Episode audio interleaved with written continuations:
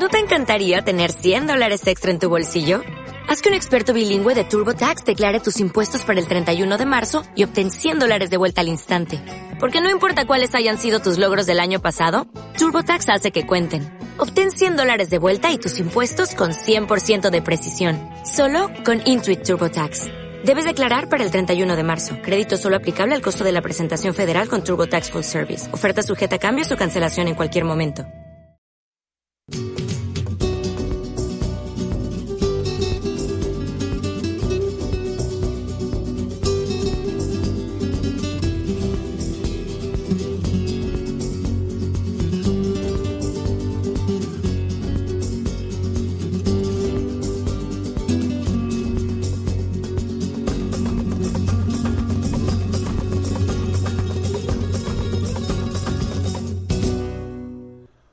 Saludo en el nombre de el Señor, por supuesto.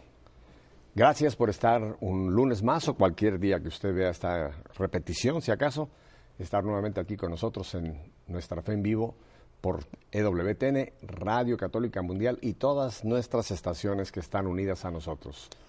Vamos a en un momento, pero quiero desde ya presentar a mi invitado. Eh, viene de Perú, aunque vamos a contar su historia, es peruano para que ya no estén... Eh, preocupados eh, eh, de cuál es la procedencia de mi invitado, es el señor Humberto del Castillo Drago. Eh, él es psicólogo católico y es miembro del Sodalicio de Vida Cristiana. Él es un laico consagrado, de lo cual también vamos a mencionarlo ampliamente durante el programa.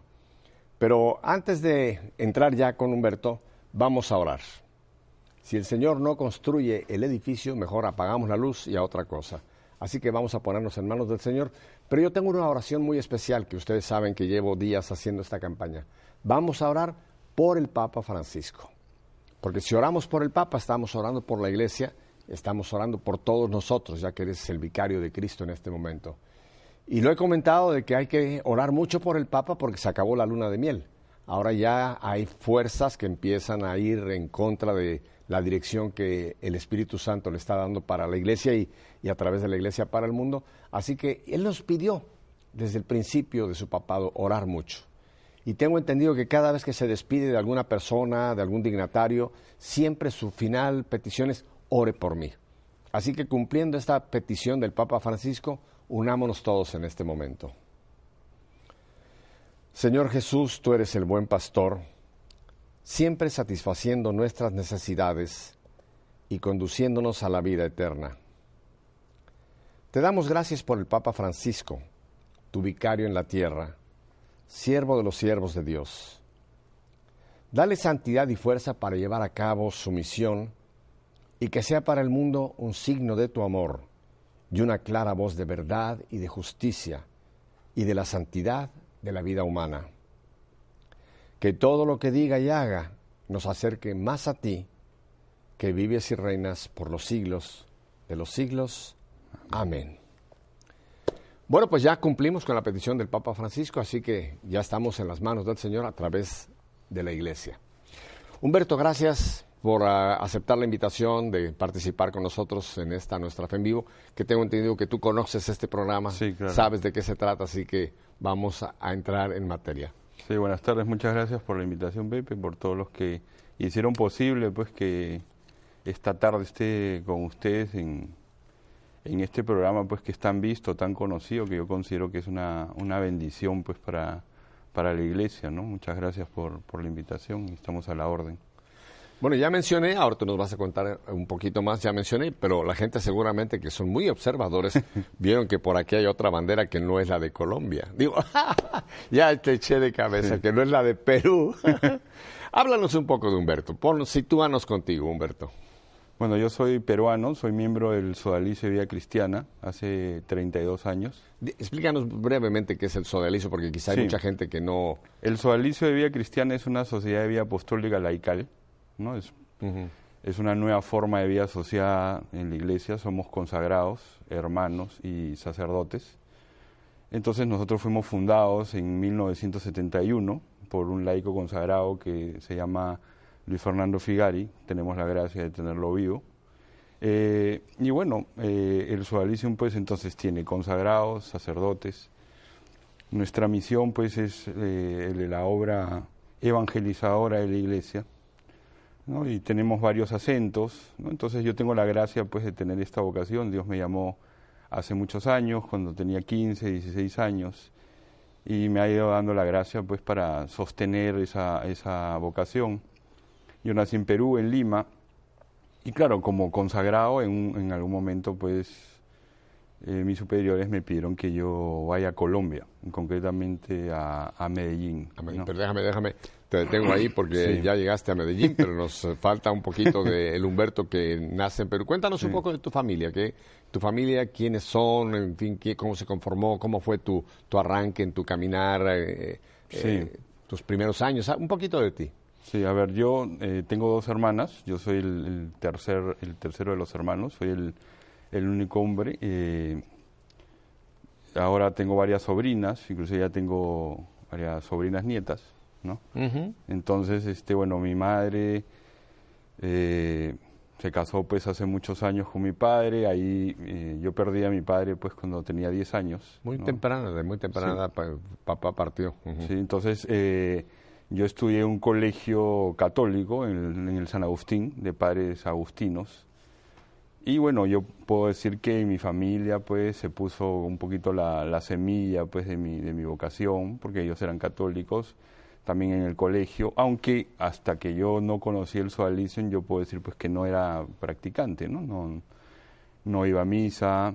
Yo iba a misa cada dos meses, cuando había actividad en el colegio, que creo que es algo típico a veces, ¿no? Porque eh, cada dos meses en el colegio había una actividad religiosa nos llevaban a la capilla, nos daban una charla, el que quería se confesaba. ¿no? Entonces eso, hasta que, pues por gracia de Dios, eh, el Sodalicium comenzó a colaborar en, mi colegio, y ahí me invitaron a, un retiro. ¿no? Un buen amigo te, te, invitó a un retiro. Digo buen amigo porque vemos que eso hizo un cambio definitivamente en tu, en tu relación con, con, la iglesia, con el Señor, etcétera. Claro, el, el, entró, a colaborar en, el, en mi colegio y a organizar como la, podríamos decir, la pastoral, pues, eh, juvenil, ¿no es cierto?, a organizar grupos, ¿no? Es interesante. Entonces, el sodalicio, de hecho, tomó una misión, por llamarlo, de, vamos a decir, de evangelizar a esta juventud, ¿se puede llamar así?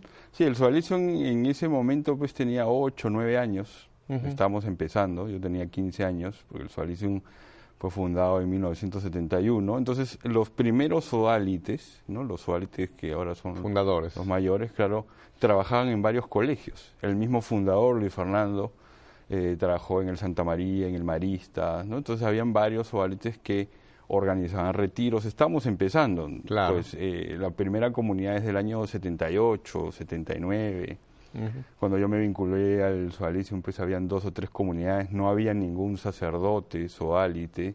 Yo fui a la primera ordenación sacerdotal del padre Jaime Berti el año 81, cuando yo estaba pues en el último año de, de secundaria, ¿no? Entonces, y tengo esa gracia que es un don pues de haber visto la obra de Dios en, en, la comunidad, ¿no? Porque para nosotros pues era un sueño llegar a Colombia, llegar a Argentina, tener un centro pastoral, porque éramos unos cuantos muchachos con muchas iniciativas, con una certeza de que sí, que el Señor nos estaba pidiendo algo importante, algo grande, que era ayudar a transformar el mundo, ¿no? Esa, uno cuando llegaba al Sualicium sentía y percibía esa convicción de parte del fundador y, de los hermanos, ¿no? Que ya estaban ahí, estaba Alejandro, por ejemplo, ¿no? Alejandro Bermúdez, que ustedes tanto quieren aquí en EWTN, claro. Y, claro, él eh, me lleva tres o cuatro años, pero él, también se vinculó muy joven y éramos un grupo de jóvenes, había un padre, bueno, que hasta ahora nos colabora, ya está mayor, el padre Armando Nieto, un padre jesuita, el padre Harold Griffith, que era un sacerdote diocesano, entonces nos comenzaban a ayudar, algunos obispos comenzaron a mirar pues que esto era una obra de Dios, ¿no? El arzobispo de Arequipa, Monseñor Fernando Vargas, luego el cardenal, el arzobispo de Lima, el, cardenal Juan Landazuri, ¿no? Entonces yo considero que para mí eso fue una, una bendición de haber llegado en ese momento fundacional, ¿no es cierto? Porque y haber puesto un granito de arena pues para que, como digo, eh, Dios vaya actuando pues en, en, nosotros, ¿no? claro, Y cumplir con esa, con esa misión que el, que el Señor nos, nos ha pedido, ¿no? Entonces el Soalition es, es una pequeña comunidad, claro, de ahí ya surge lo que es la familia Soalite, surge el movimiento de vida cristiana, surgen las ramas, las ramas femeninas y distintas obras, ¿no? Entonces que obviamente como obra de Dios eh, uno se va abriendo a esa gracia, a ese, a esa, al, espíritu para, para, ir avanzando, para ir caminando. ¿no? Déjame te comento algo. EWTN le tiene un gran cariño al sodalicio porque el, el sodalicio ha contribuido mucho en el arranque, vamos a llamar, de la parte hispana, a base de las producciones San José, de las ramas de ustedes, de los medios de comunicación, así que tenemos una vinculación muy, muy hermosa con Sodalicio. De hecho, uno de nuestros productores, hoy día nuestro productor jefe, es miembro de Sodalicio, Pablo Pilco, al cual le mandamos muchos saludos. O sea que Sodalicio ha producido mucho fruto, incluso obispos. Eh, José Antonio. No, mira que yo conocí a Pablo pues cuando éramos muy jóvenes, éramos adolescentes, él se vinculó casi el mismo año que yo, porque a estos grupos juveniles que hay en el movimiento, que se llaman las agrupaciones marianas. Y claro, efectivamente tenemos dos obispos, Monseñor Cay, que está en una prelatura cerca a Bolivia, ¿no? en Puno, y Monseñor José Antonio Buren, que está más bien en la otra frontera, ¿no? Con, con, Colombia, en Piura. Él es, él, es, él es arzobispo, ¿no? Así es. Entonces él es de los mayores, ¿no? El, Monseñor José Antonio es el segundo sacerdote soalite. Yo estuve en su ordenación el año 82, imagino. Yo tenía mucho pelo, imagínate. Sé que a ti Dios te permite la gracia de tener encuentro con esta obra maravillosa del sodalicio y esto crea en ti de, una huella que las estamos viendo ahora en tu proyección ya profesional. Caminaste con el sodalicio.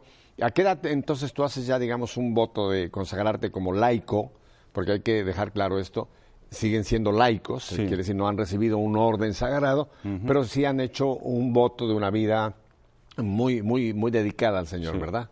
Claro, entonces yo empecé mi camino a los 15, 16 años, estaba en un proceso de búsqueda porque me sentía muy mal, con un sinsentido de la vida, una infelicidad muy, muy profunda, ¿no? Entonces, en ese momento Dios me pone este medio, pues, que es el, que es el sodalicio, ¿no? Entonces ahí empecé eh, muy joven, yo hice mi primera promesa aspirante a los 16, 17 años, ya a los 18, que ese es el año 83, entré a vivir en comunidad y el año 91 hice mis, mis compromisos de plena disponibilidad apostólica perpetuos. entonces yo ahora tengo ya, voy a cumplir 23 años ¿no? de profeso perpetuo de, de, de ¿no? ya he consagrado eh, para toda la vida. Pero claro, eso empezó, pues, son 8 o 10 años de, formación. Pero qué bueno que describes esto, Humberto, porque hay gente que piensa que solamente para poder llegar a una vida consagrada o se es sacerdote, o se hace uno religioso, o monja en el caso de las mujeres, ¿no? Pero como en la iglesia también hay avenidas, Dios ha permitido que surjan este tipo de obras como Sodalicio, donde puede haber laicos continúan siendo miembros del pueblo de Dios, pero en el laicado, pero sin embargo tener una vida ya muy consagrada y de una vida muy, muy, muy sólida. en su caminar con el Señor. Sí, yo creo que es importante entender que el, laico se llama laico consagrado porque tiene una plena disponibilidad apostólica a la misión. Es decir, nosotros entregamos nuestra vida a la misión apostólica, por eso que tenemos un compromiso de celibato, ¿no? un compromiso también de obediencia y de el espíritu de pobreza, ¿no? Pero estamos insertos en el mundo, es decir, no somos sacerdotes, podemos tener una profesión, de hecho la tenemos, en el socialismo pues hay médicos, ingenieros, administradores, psicólogos. psicólogos, claro, entonces tratamos de transformar el mundo, ¿no? como el, evangelio, digamos, del, domingo hablaba del, ser sal de la tierra y luz del mundo, ¿no? Entonces, los laicos estamos invitados pues a, hacer esa sal de la tierra, ¿no es cierto? Ese, eso que que le da ese, ese sabor, ese, ese sentido. El mismo Evangelio dice, bueno, si la sal pierde el sentido, ¿no? ya, ya, no ya no hace no cumple no cumplimos nuestra misión o nuestra tarea no, y lo que es peor el evangelio dice que hay que pisarla. La sal que no sirve hay que desecharla. Y la luz que no alumbra es como un bombillo fundido que también hay que ver cómo se se hace qué se hace con él no efectivamente. Entonces claro el, el sodalite el miembro del sodalicio de vida cristiana es un laico que está en el mundo sin ser del mundo, ¿no? Entonces, con una profesión, con un oficio, ¿no? Pero consagrando su vida al, Señor, al, apostolado. Y gracias a Dios, pues, hemos ido creciendo, en este momento estamos en nueve países, tenemos esta obra más importante que es el Movimiento de Vida Cristiana, que es el Movimiento Laical, y muchas otras obras ¿no? que, que con la gracia de Dios pues van creciendo por distintas partes del mundo. ¿no? Y en ese caminar tuyo, ¿cómo es que tú eliges una vocación de la cual, una profesión de la cual vamos a hablar? ¿Cómo nace eh, tu llamado hacia la psicología? A ver, yo lo primero que, hay que aclarar es que hay una vocación que esa la vía consagrada, que es el ser suálite. Desde ese ser suálite, pues ya según las capacidades, las habilidades de cada quien, uno puede ser varias cosas en el fondo. Yo podría haber sido profesor, administrador, historiador, psicólogo. Yo inicialmente hice un discernimiento para ver, digamos, este el tema del sacerdocio. Me di cuenta que Dios no me, no, no me llamó, no me, no me llama al sacerdote. Hay muchas monjitas que me dicen, ay, usted parece sacerdote, ¿no? Padre Humberto, ¿no? Entonces, no, no.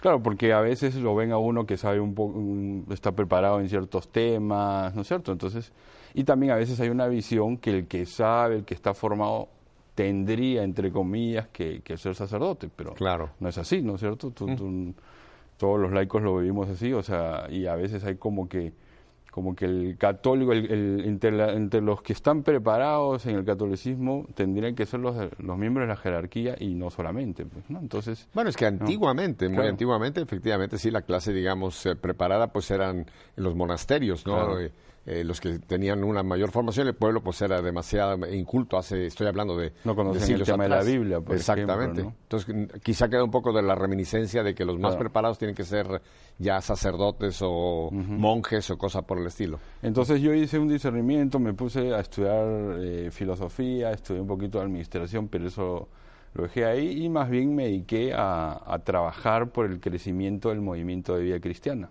¿No? Eh, hacía parte de la Secretaría General del Movimiento, ahí trabajé muchos años, pero yo siempre tuve la idea de ser psicólogo. En el, en, el año 85, 86 no se pudo, no, no por cuestiones de, de, formación. Me orienté, como te digo, más a trabajar en el movimiento de vida cristiana, que es una experiencia muy hermosa, muy bonita la que yo tuve, porque ayudamos mucho en el crecimiento de esa obra del Señor por, por distintos lugares. Me tocó viajar en distintos lugares y ver cómo la, el Señor iba llamando a mucha gente a formar parte de nuestra familia espiritual. ¿no? Entonces, ahí, eh, como que eh, esa idea de la psicología se, se quedó ahí. Pero hay muchos amigos que cuando luego ya fui a Colombia y me gradué y me puse a estudiar, me decían, no, pero es que tú ya eras un psicólogo como empírico.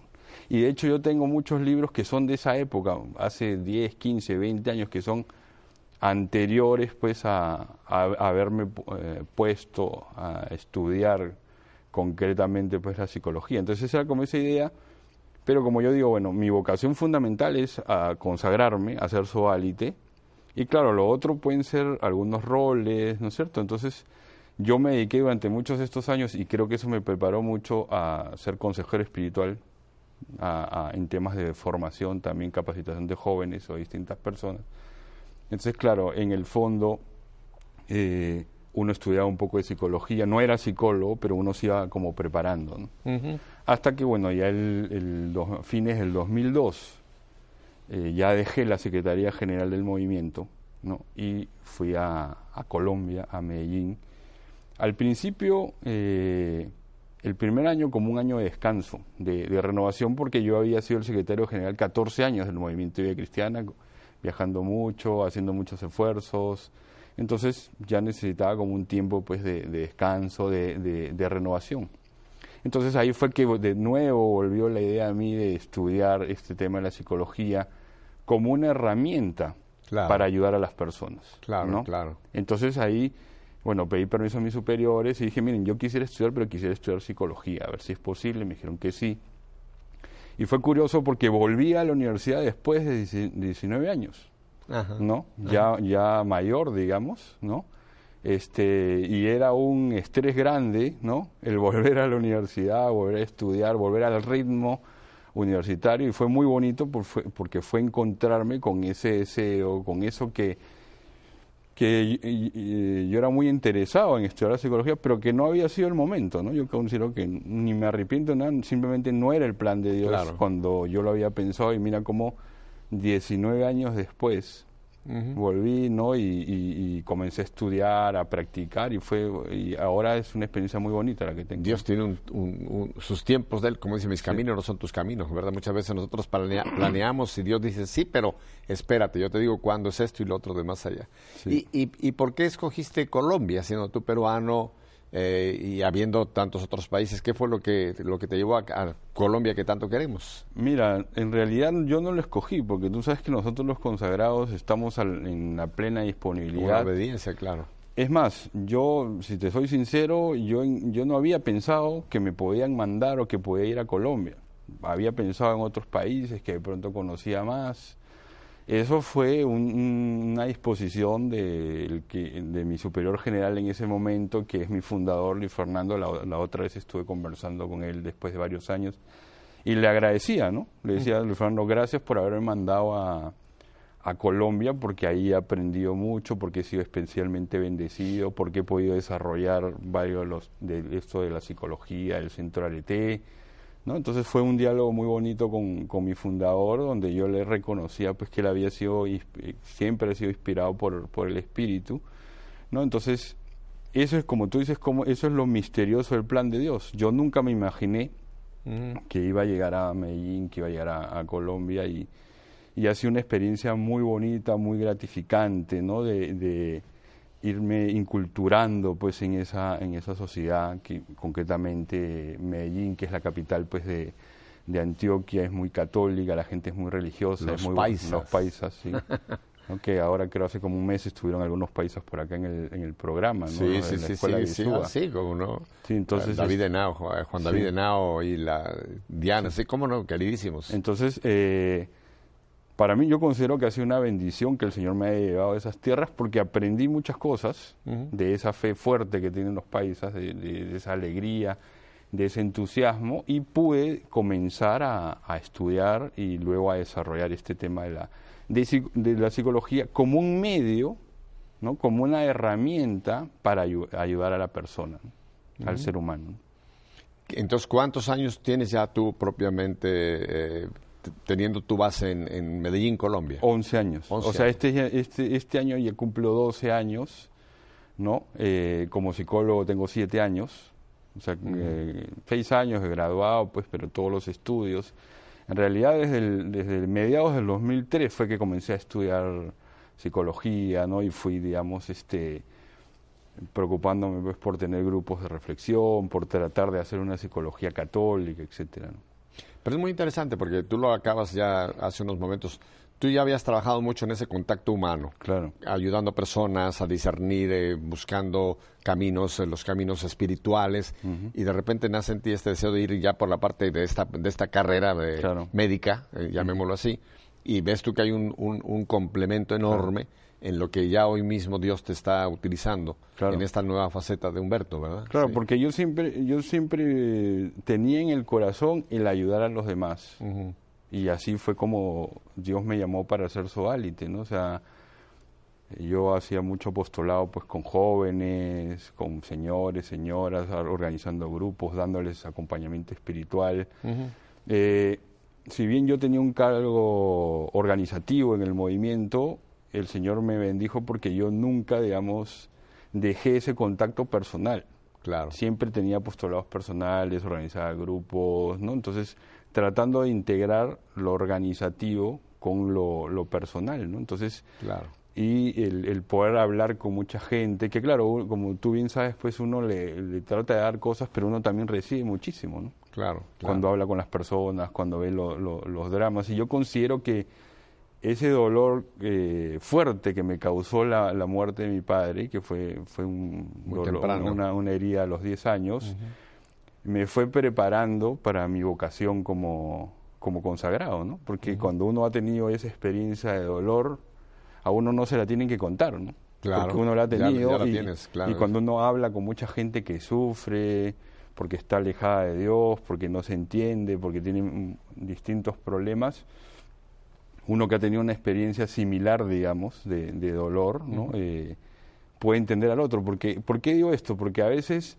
nosotros no entendemos que el dolor es parte de la vida, ¿no es cierto? Y que el, y, que el tema del dolor es un tema de cómo miro yo el dolor, que el dolor en sí mismo no es malo, sino que cómo lo, cómo lo enfrento, ¿no? Claro, claro. Entonces, sino que ahora en nuestra sociedad muchas veces, pues, se entiende el dolor o el sufrimiento como, como algo de lo que hay que huir, o evitarlo a cualquier eh, costo, sí. Pero qué interesante esta perspectiva, Humberto, porque estás hablando tú de este tipo de ayuda dentro de un contexto, digamos, religioso, espiritual, eh, en fin. Pero aún en este contexto uno va a encontrar conflictos humanos, ¿no? Claro. Porque muchas veces uno piensa que en las cuestiones de iglesia, por ponerlo de alguna manera, como que hay todo es color de rosa, como que ahí la gente no tiene problemas, como que todos son buenos, vamos a ponerlo así, como que ahí no hay y que los problemas están en el mundo. Pero tú nos describes que en tu trato con este, esta gente tú empezaste a ver la problemática humana, ¿no? El dolor, los conflictos, los desajustes, que después ya vienes tú con una forma de apoyarlos más profesional, llamémoslo así. Sí, desde la psicología. Lo que pasa es que el hombre, la persona es unidad biopsicoespiritual. Es decir, nosotros tenemos tres dimensiones. La dimensión física, la dimensión espiritual y la dimensión psíquica pero somos una unidad inseparable. Es decir, eh, si yo voy a la capilla a, rezar, a orar, no solamente va mi espíritu, va todo Humberto a, orar, ¿no es cierto? Entonces, si yo estoy con una depresión o estoy triste, eso puede afectar mi vida espiritual. O si yo, si a mí me duele la cabeza o estoy con gripa, o estoy resfriado, eso afecta mi vida psíquica o mi vida espiritual. Hoy en día pues están muy de moda las enfermedades psicosomáticas. Sí, claro. ¿No es cierto? Entonces, las enfermedades psicosomáticas, va una señora al hospital y el médico no le da, un, va con un dolor de estómago y no le da una, pastilla para el estómago, sino le da un ansiolítico, un tranquilizante. ¿Por qué? Porque el médico ve que esta señora está nerviosa, está tensa, tiene un desajuste emocional y lo que trata de, dar es que, de darle es que se tranquilice ¿no es cierto? para, para, porque eso es lo que le está generando el dolor de estómago, o el asma, o, la gastritis, o la migraña, a veces, no siempre, pero muchas veces tienen una base emocional. Entonces hay una relación en, entre esas tres dimensiones, ¿no? Entonces, cuando uno se acerca a la persona, se tiene, tiene que darse cuenta que, que todo ser humano tiene esas tres dimensiones. Aunque la persona no se dé cuenta que esté buscando a Dios, aunque la persona no se dé cuenta que está deprimida porque no encontró el sentido de su vida. Entonces, en ese sentido... es un ser humano. lo psicológico le puede hacer un buen servicio al ser humano, pero desde una mirada integral. Porque muchas veces también la psicología contemporánea es una respuesta al ser humano sin Dios. Claro. O sea, hay muchas escuelas o distintas escuelas o distintas psicologías que tratan de responder al hombre, ¿no es cierto? Pero sin Dios, prescindiendo de Dios. No, no, no nos debemos olvidar que la psicología como ciencia contemporánea es una hija de la ilustración. Claro. ¿no? De esa independencia, digamos, de esa gente que trató de independizar el pensamiento, la razón de, la fe, ¿no? Entonces también eh, lo interesante de todo este tema es tratar de hacer una psicología integral, católica, de, con esta mirada integral, diciendo, bueno, la, persona tiene este ámbito espiritual. Entonces, ¿qué hacemos nosotros o qué podemos hacer? Es ahora decir, bueno, esta persona tiene un problema espiritual, entonces no necesariamente necesita un psicólogo, necesita un acompañante espiritual, necesita un, director espiritual, necesita una confesión. Ahora, tampoco es obligado, porque si la persona de pronto no es católica, si la persona no, no, no está cerrado a Dios, bueno, entonces uno va avanzando con el tema psicológico. Por eso que nosotros en Arete decimos que eh, la, la psicología tiene como una labor misionera, de ir avanzando hasta, hasta que la libertad de la persona lo, lo permite, porque yo no puedo obligar a nadie a abrirse a Dios, pero es un proceso de gracia en última instancia. ¿no? Tocaste es una palabra de la cual vamos a hablar extensamente, arete. Tenemos que ir ahora a unos breves mensajes. Tengo un par de preguntas que sé que la gente que nos va siguiendo ya debe estar diciendo, Pepe, pregúntale a Humberto esto, así que volvemos enseguida. Qué interesantísimo este tema. Bueno, pues ahora van a escuchar cosas que quizá nunca han escuchado. No se le ocurra cambiar de canal porque se va a usted ir a meter quién sabe en qué por ahí. Ni tampoco, si está, está con nosotros en radio, quédese con nosotros. Humberto y yo volvemos enseguida. Ahí los espero.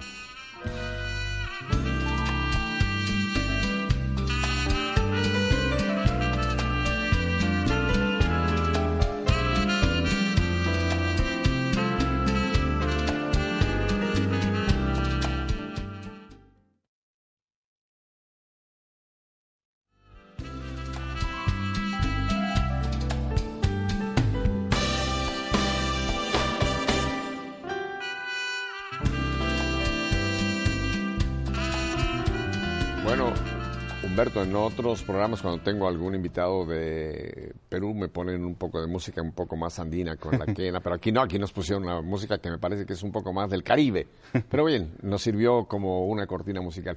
Humberto, uh, yo sé que hay gentes que están en este momento con nosotros que quizás han oído la palabra psicólogo, psicología, uh -huh pero no ubican qué es esta ciencia o cómo tú nos puedes describir brevemente. Sí, yo creo que eh, se puede describir la psicología como una ciencia, como una disciplina que estudia al ser humano, pero podríamos decir que estudia el comportamiento, la conducta del ser humano, pero yo le añadiría desde nuestras reflexiones en Arete que es desde una mirada integral de la persona, es decir, sin olvidarnos que la persona es unidad inseparable cuerpo, alma y espíritu. Entonces, para resumir la psicología, estudia el comportamiento, la conducta del ser humano, estudia los fenómenos psíquicos, ¿no? estudia la dimensión psicológica, pero desde una mirada integral. Es decir, diciendo, bueno, hay enfermedades físicas, enfermedades espirituales, y enfermedades psicológicas. ¿Cuándo se puede decir que nace la psicología moderna? O sea, lo que hoy día conocemos como psicología. Ah, eso es eh, a mediados del, del siglo XIX.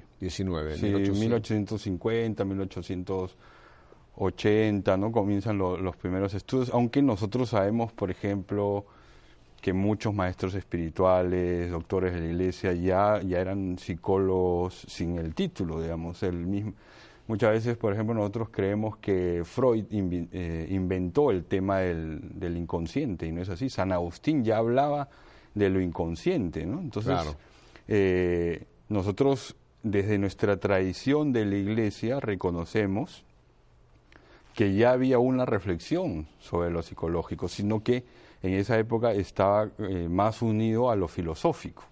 Correcto. ¿no? Pero, pero sí ya había una, ya una, una, una, preocupación. Pero es interesante esta pregunta porque creo que a mucha gente le va a ilustrar mucho como me está ilustrando a mí. Vamos a llamar esta época del siglo XIX, cuando Freud y los seguidores uh -huh. empiezan a... Tú mencionaste algo que me llamó la atención. Empiezan a tratar de desvincular fe y, y fe y ser humano, como que quieren hacer una separación de lo que es la parte uh -huh. eh, espiritual y van al estudio del ser humano y sus comportamientos, uh -huh. pero desde un punto de vista meramente, vamos a llamar, intelectual, ¿no? Claro. Sería, sí, o sea, lo que pasa es que ese es el, eso es lo que se conoce como el iluminismo. Correcto. ¿No es cierto? Entonces es una tendencia que parte desde lo filosófico, ¿no es cierto? Donde ya se desprende la fe de la razón. Uh -huh. Entonces la, psico la psicología contemporánea hereda, digamos, esa tendencia que viene desde lo filosófico. Correcto. ¿no? Entonces es como tratar de responder al hombre ¿no? pero sin Dios, sin, sin la religión. Entonces el, el, psicoanálisis en un momento tiene mu mucha fuerza, impregna eh, nuestra cultura hasta ahora, digamos. Entonces eh, muchas veces está no solamente el, psico el psicoanálisis, sino muchas, muchas escuelas de psicología tratan de eh, responder al hombre y no está mal. ¿no? Uh -huh. Entonces lo que nosotros tenemos que tratar de hacer es decir, bueno, cuál es la verdad del ser humano, uh -huh. ¿no? ¿Quién es el hombre eh, realmente, ¿no? ¿Es solamente pensamientos y sentimientos, es solamente conductas, es solamente impulsos sexuales. Uh -huh. O es una pulsión eh, sexual, ¿no? Entonces ahí es donde viene la importancia de abrirnos a una mirada integral del ser humano y decir, no, la persona tiene tres dimensiones. Claro, yo no puedo obligar a nadie. Claro pero la persona eh, está invitada a descubrirse a sí misma, a, conocerse, ¿no? a poder responder a la pregunta por el quién soy, que es la pregunta sobre la identidad. Entonces, otra pregunta que estoy seguro ya tiene mucha gente. Entonces, desde esta perspectiva que tú lo presentas, si vemos a un psicólogo, eh, yo sé, por ejemplo, en mi México, que dicen, no, este es un loquero. Piensan que un, un, psicólogo solamente atiende a personas que tienen serios problemas eh, trastornos, en fin, ya, eh, que re, efectivamente casi debe de ir a una clínica para que lo amarren, ¿no?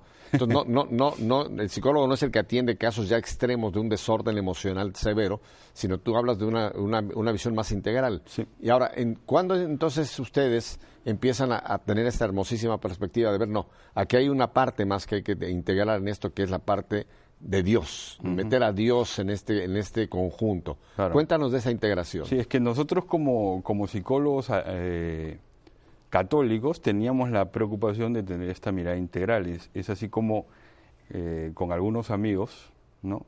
eh, teníamos esa preocupación, comenzamos con algunos grupos de estudio, grupos de reflexión, ¿no es cierto? Entonces, eh, hace unos tres años dijimos, bueno, hagamos un centro de psicología con esta mirada integral, hagamos un centro de psicólogos católicos, ¿no? Y ahí fue cuando eh, decidimos ponerle Arete, ¿no? El centro Arete, que es el Centro de Desarrollo Integral de la, de la persona, ¿no? Ahora, arete, eh, tú le pones el acento en la última E porque eh, si lo pronunciamos en México sería arete, que es el pendiente, el que se pone. O arepa en, Colombia también. Sí, entonces, pero arete, ¿qué significa arete con acento en la E final? Sí, arete es una palabra griega. Ok.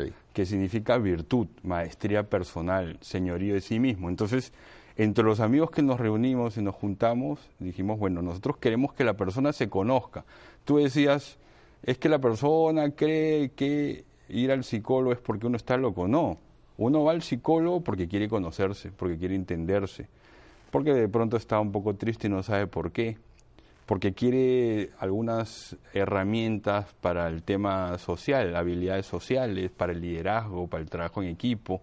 Además, también podemos ir al psicólogo porque puedo estar deprimido, ansioso, o de pronto porque tengo también un tema psiquiátrico, es verdad, pero el campo de la psicología es un campo muy amplio, en, el campo educativo, en el campo laboral, organizacional, en el campo social y además en el campo clínico, que es esto que estamos hablando de que la persona necesita una, una ayuda. ¿no? Ah, ya. Eh, yo te voy a, voy a hacer un poco aquí de abogado del diablo en este sentido. Eh, a mí me ha tocado en mi vida conocer personas que han ido en un momento determinado con un psicólogo y lo primero que han recibido es medicación y conozco personas que han salido, su situación es peor de la que tenían antes de llegar, porque se encontraron con una situación que lo que le han dado son medicamentos que han creado en algunos, algún, incluso una dependencia de ciertas drogas. Entonces, ¿cómo, cómo puede uno entender bien cómo puede funcionar esto ah, adecuadamente? A ver, lo primero que hay que decir que es que el que medica en realidad es el psiquiatra, que es el médico. ¿no? ¿Qué diferencia hay entre psicólogo y psiquiatra? Es que el psicólogo eh, el psicólogo estudia psicología, pero el psicólogo no es médico. En consecuencia, el psicólogo no puede medicar. El que medica es el psiquiatra, que es médico. Entonces, un psicólogo clínico estudia también los comportamientos del ser humano, estudia las enfermedades eh, psicológicas, los trastornos psicológicos, pero a veces el psicólogo, entonces, cuando debe derivar, cuando la persona necesita medicación, psiquiatría. Entonces, ¿qué cosa es lo que pasa? A veces la persona, más que ir al psiquiatra, necesitaría ir al psicólogo, en primer lugar, para que el psicólogo clínico, desde una mirada integral, diagnostique qué cosa tiene la persona. Dice, ah, bueno, esta persona tiene tales o cuales síntomas de depresión. Entonces vamos a mandarlo al psiquiatra para que le dé la medicación que es necesaria. Entonces, ¿qué cosa es lo que hace la medicación? La medicación cura los síntomas pero no necesariamente cura la, causa que genera la raíz. Entonces, en muchos casos se necesita terapia psicológica y se necesita también intervención de un psiquiatra. Entonces, cuando yo mando a una persona sin saber qué tiene al psiquiatra y de pronto el psiquiatra en 5 o 10 minutos o un poquito más dice, ah, bueno, esta es la medicación, le puede hacer bien a la persona o de pronto no, dependiendo qué cosa tiene. Entonces, es muy importante el diagnóstico. Por eso nosotros en, Arete insistimos mucho en la importancia de hacer un diagnóstico bueno y decir, bueno, ¿de qué problema estamos hablando? ¿Es un problema psicológico? ¿Es un problema psiquiátrico? ¿Es un problema físico? ¿Es un problema espiritual?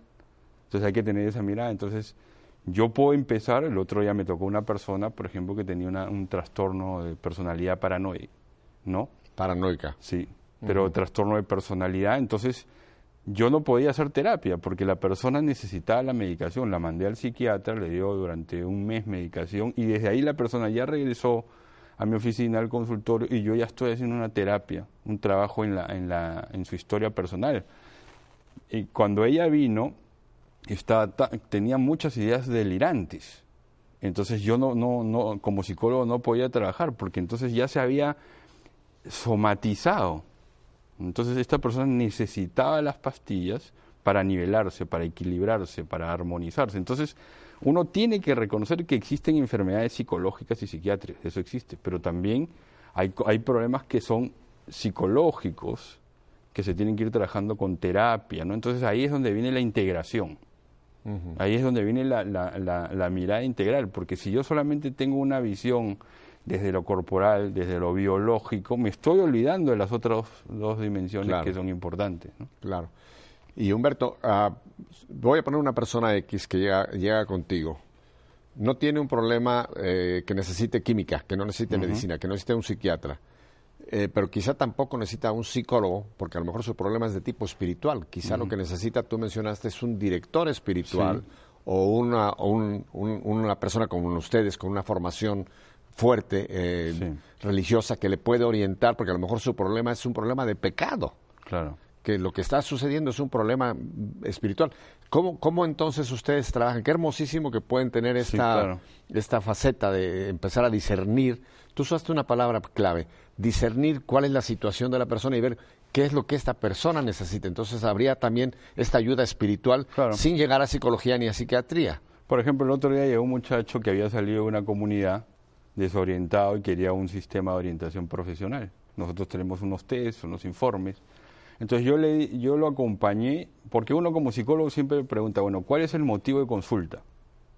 O sea, ¿por qué ha venido la persona? Y desde ahí uno se traza objetivos terapéuticos o sea, metas. Entonces el muchacho decía, bueno, yo quiero que me orienten a nivel profesional. Y trabajamos algunas cosas durante 12 sesiones. Entonces en un momento yo le dije, mira, tú viniste a conocerte, a entenderte y ya sabes qué profesión vas a estudiar. Tú ahora lo que necesitas es un acompañamiento espiritual, una dirección espiritual para seguir avanzando en tu vida cristiana porque ya sabes que quieres estudiar, postuló a la universidad, ingresó a estudiar eh, pedagogía, etcétera. Entonces yo le dije, te ofrezco que yo ya, ya no voy a jugar un rol de psicólogo, sino de director espiritual. Obviamente igual con una mirada integral sin olvidarme lo psicológico. Lo invité a un retiro, por ejemplo, ¿no? Entonces fue al retiro, está siendo parte del, del, movimiento nuestro. Entonces es así, ¿no? Es cuando uno va, va, diciendo, bueno, esta persona, o una, yo puedo estar hablando con una chica, con una muchacha, por ejemplo, con determinado problema, y también la puedo invitar a participar de la iglesia pero siempre respetando su libertad. Claro. Entonces ella va, participa, entonces va.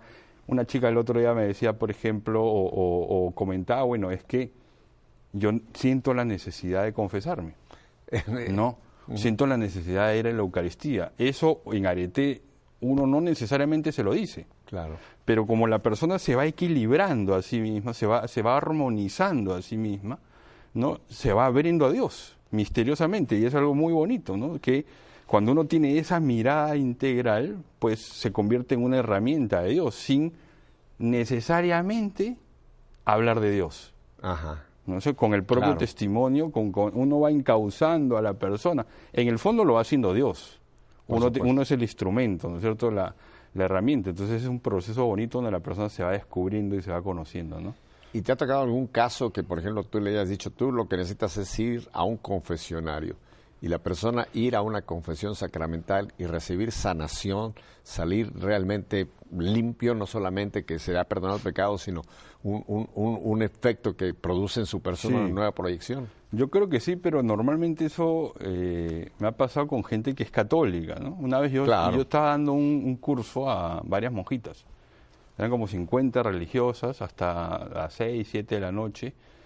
Y claro, como el curso había generado mucha expectativa, varias me pedían hablar y hablar y hablar y hablar. Y yo vi, uno, ya eran como las 9 y media de la noche, ya estaba muy cansado. Y la monjita me hablaba, me hablaba, y yo decía, bueno, ya no le entiendo bien, no sé, no sé si será por el sueño o qué. Pero entonces dije, ¿qué me quiere decir la monjita? Estaba como en un caso enredado. Entonces le dije, hermana, dígame una pregunta, ¿hace cuánto tiempo usted no se confiesa? Seis meses, me dijo. Yo considero que una persona, digamos, que tiene una vida así, pues cada seis meses me pareció poco, ¿no? Claro. Entonces le comencé a preguntar y ahí hubo una clave. Hubo una clave porque ella, siendo religiosa, con votos, claro. estaba alejada del sacramento de la reconciliación y entonces esa fue una, una clave importante, ¿no? Imagínate que se sabe, por ejemplo, que Juan Pablo II se confesaba semanalmente. Claro. No quiere decir que era un gran pecador, sino simplemente recurría a este. Entonces, yo creo que la gente tiene mucho interés en esto. Vamos a poner, es hermoso lo que tú nos cuentas. Aquí está Arete. Sí. Es un centro. Lo podemos llamar así. Sí, sí, es el centro. Eh, la gente que, que, recurre dice, yo quiero recibir ayuda de Arete. Entonces, hacen una cita con ustedes. ¿Están ustedes ubicados en este momento solamente en Medellín o ya tienen sucursales? Tenemos, estamos en Medellín. Bueno, entonces la gente pide una cita a, Arete.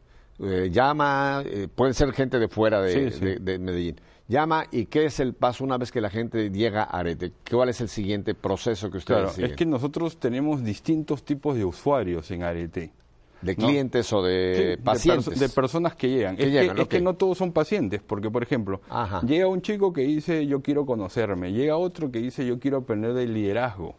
Hay otro que me ha ah. dicho, mira, yo, yo me siento muy líder, pero quiero, me falta disciplina. Ahí no hay ninguna patología. Entonces en Arete nosotros tenemos distintos tipos de servicios. Por ejemplo, tenemos talleres virtuales. Ahí lo pueden ver en la página, talleres virtuales, tenemos audios, tenemos un programa de radio, tenemos un programa que se llama Psicología Cotidiana, que sale en Santa María de la Paz todos los sábados, son 25 minutos, entonces se va hablando de distintos temas, por ejemplo, las ideas suicidas, el sentido de la vida, la vocación, desde esta mirada integral. Entonces en Arete nosotros tenemos distintos tipos de servicios para todo tipo de personas, no solamente para los que puedan estar enfermos psicológicamente o psiquiátricamente, porque como te digo, llega un chico que quiere aprender del liderazgo, el otro día nos escribía un porteño desde Buenos Aires, ¿no? Hey, aquí en Buenos Aires, ¿no? Eh, eh, ¿Dónde está Arete en Buenos Aires, no? Y después nos escribieron de Trujillo y de otros lugares. Así fue como hace como año y medio decidimos hacer talleres virtuales. Yo doy también, por ejemplo, asesorías por Skype. No, es que lo que te quiero decir es que prepárense, Humberto, porque ustedes están abriendo aquí una, una, una puerta enorme.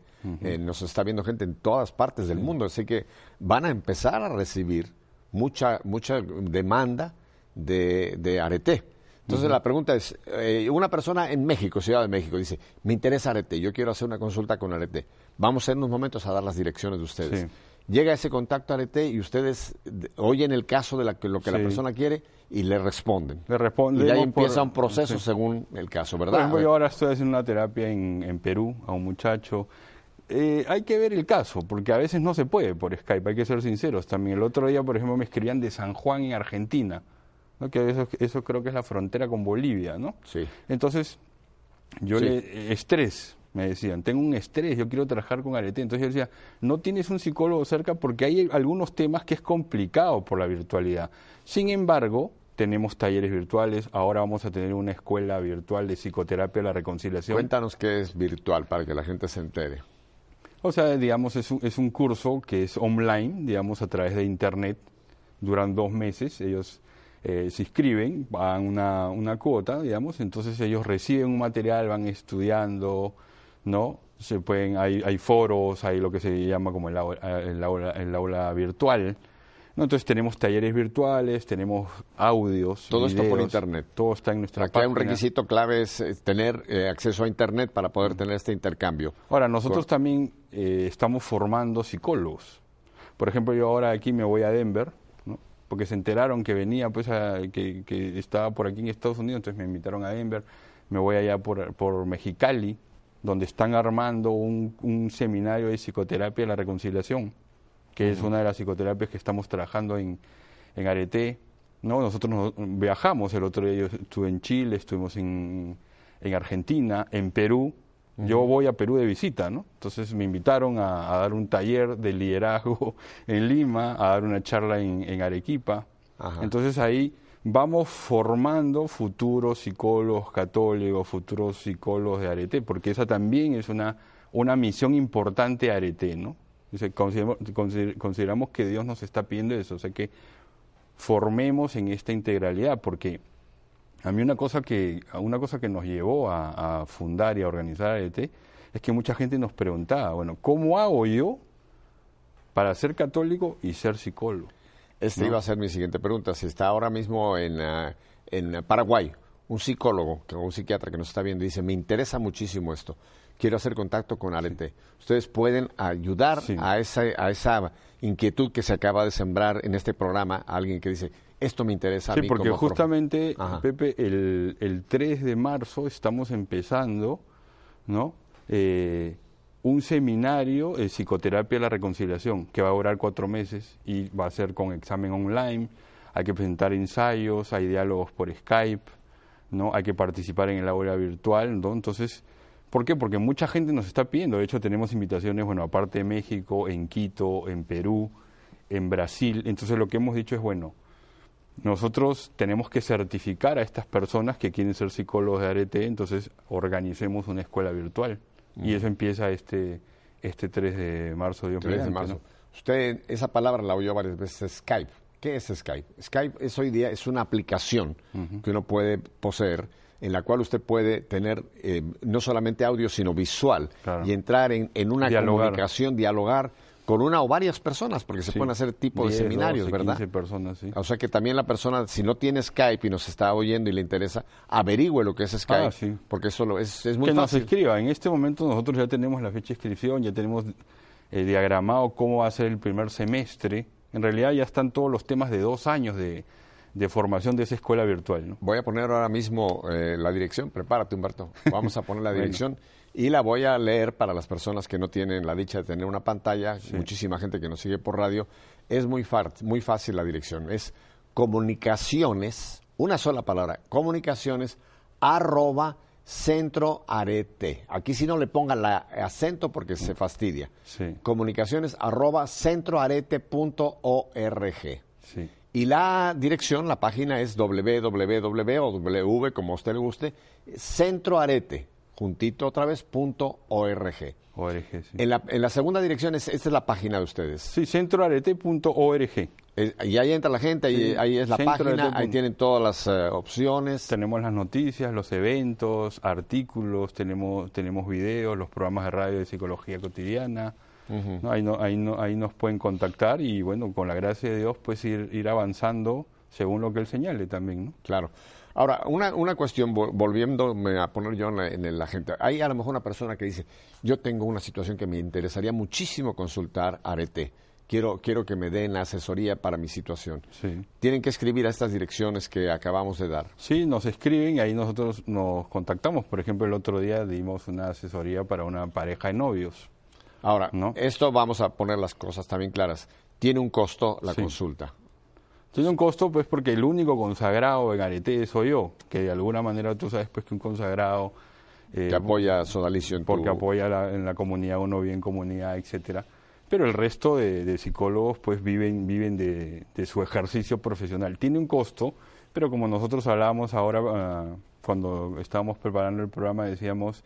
Eh, no podemos llamarnos católicos si, si, si, no hay como una tarifa de acuerdo a lo que la persona puede dar. Entonces nosotros tenemos asesorías con practicantes y hay unas tarifas de acuerdo a, a la realidad de la persona, pero sí es importante que la persona dé algo, ¿no? Porque tenemos la experiencia también de que, de, de que como que mucha gente puede no valorar, digamos, claro. el esfuerzo que uno puede hacer y se hace una tarifa. Existen tarifas en Arete aunque, aunque eh, quizá no sea correcto, la tarifa, eh, la persona, ah, si es una persona de escasos recursos, ustedes la van a escuchar y van a ver cuál es su situación. O sea, ustedes sí, disciernen cada caso, vuelvo a la palabra discierne, la situación de cada persona, de una familia, etcétera, disciernen y a partir de ese punto tienen ustedes comunicación. Nosotros tenemos el, el caso en Arete, en Medellín, de toda una familia que, haga, que va a psicoterapia.